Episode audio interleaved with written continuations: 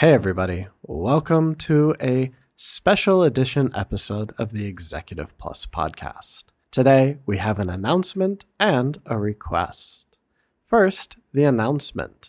We are collaborating with PressPlay to release a comprehensive presentation class. And so, our request is we need your help to fill out a quick three minute survey to let us know that we've covered all the topics you're interested in. 没错，那这次我们要跟 Prespa 来合作，那也就是 Andrew、Nick 还有我呢，我们就希望能够萃取我们的这些实战的精华，还有这些 Podcast 单元，来推出一个商务英语沟通全攻略的课程。那这个全攻略课程包括了所有社交英语，还有跨国简报。那这个简报呢，不只是只有口说，还有个非常特别，就是设计的部分。And when I say design，也是真正的就是 design，like actual visual design of presentation。那这个部分可能是我。我们没有在 podcast 上面所提供过的，因为 it's first of all it's very difficult to do that。但是这一次呢，我们希望真的做一个非常完整性的一个课程，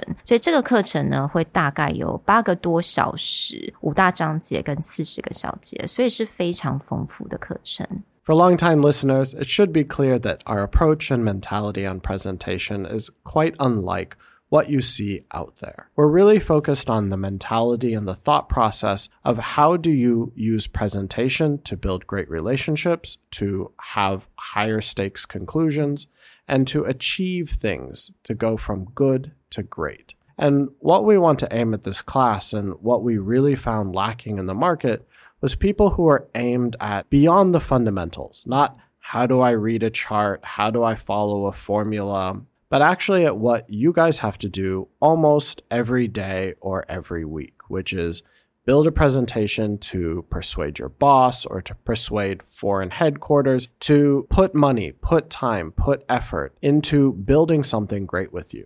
And not just making a presentation, but using that opportunity to build better relationships, build trust. And where a lot of these formulas or these presentation templates fail is that it's not focused on how do you build persuasion? How do you build relationships? How do you build trust? And how do you show that you're executing on things together? I think there are a lot of classes out there, a lot of really good classes out there. 但是我觉得很多课程它是着重在语言上面。那如果你今天已经听了我们 podcast 很久了，或甚至一两集，你也会知道我们的重点都一直不是放在 语言而已，我们会放在你今天在做这个 presentation，或者是 small talk，或者是这个一分钟的一个 pitch。你的重点是在哪里？你的目标是在哪里？然后了解这个目标，我们就可以真的是借由这一些不同的 situation 来帮助你建立非常长远的一个关系。That is usually that ultimate goal. So building that relationship, building that trust, right? 通常我们问所有的人，你今天在做这个 presentation，你想要传达什么样子感觉？And without fail, I think ninety nine percent of the time is trust People want to convey that. 但是其实要怎么样 convey 这个 message，嗯，不是那么的简单。So that's why 我们今天呢，希望能够推出这个课程，也就是帮助大家，我们在做这些高风险的这些 presentation 当中，我们要怎么样来构思要怎么来想，我们怎么安排我们的 presentation。那我们刚刚有讲到，我们这次做 presentation 不只是口说的部分，还有我们要怎么样来做 design，也就是结合你的 speaking 跟 design。那这个就非常的特别了。I think this is definitely very different from all the other classes out there. We really want to cover everything from that first impression to that last word. Yeah from the moment that you open your mouth and you start a conversation and small talk, you start to build that trust, that relationship.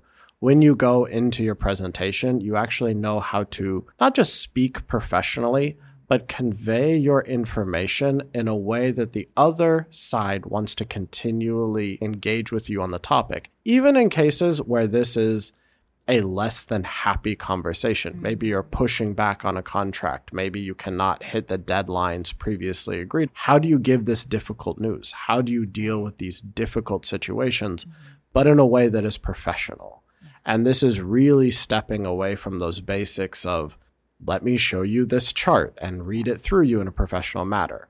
It's actually about how do I take these key ideas and really start to have conversations with my audience to make things better, Yeah. to come to conclusions and look professional the entire time you're doing it. Exactly. And one thing we really want to convey is that small talk is not just like oh it's part of what we had to do right 通常我们会觉得哦 small talk 好像就是一个公式嘛你你必须要完成它那所以有很多课程可能 small talk 就会讲说诶有什么 topic 你可以讲有什么禁忌啊 OK 我觉得这一些都是 something that you need to know 但是我们 small talk 也有很大的意义，它存在。那要怎么样把我们 small talk 变成一个非常重要的部分，有价值的？那有的时候你做 small talk 不一定你大家的心情都是很好。Like Nick kind of mentioned, sometimes you're stressed, right？或者是整个 situation 有点 awkward。How do you pivot and how do you be flexible and change the way you communicate so that you can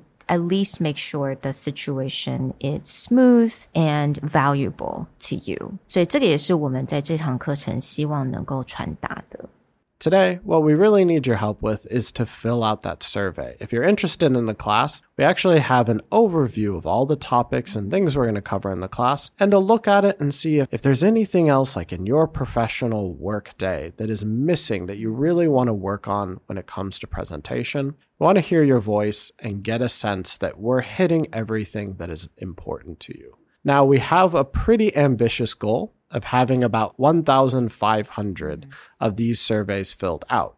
So, if more than just filling it out for yourself, if there's anyone else you know in your workplace or close to you that you think could really benefit from this, pass it along. Let them share their voice so that we can get the best class possible. Absolutely。那如果你想要了解更多我们课程里面这五大章节、四十个小节，还有这些功课是什么，或者我们提供什么样的模板，全部的 information 都在我们这个 survey 当中。所以 survey 只需要您三分钟宝贵的时间。那填完 survey 呢，在十一月二十八号过后呢，我们就会寄给您 Jeff Bezos 在 Amazon 面临危机时搞定投资人的写作秘诀。它是一个 PDF 档案。那你也知道。我们的 Andrew 呢非常会做这样子的分析，所以我们已经把这个准备好给您。所以如果您填了这个 survey，你也会得到这个 PDF 档案。 We can't wait to hear more about what you think and what you want to see, and we're really excited about creating this class. So thank you so much ahead of time for filling out the survey. Thank you guys. Talk to you next time. Bye. Bye. The Executive Plus podcast is a Presentality Group production, produced and hosted by Sherry Fang and Nick Howard. You can search us on Facebook, 主管英文 Executive Plus. You can also find us on Instagram, Communication R&D, and email us at sherry at epstyleplus.com.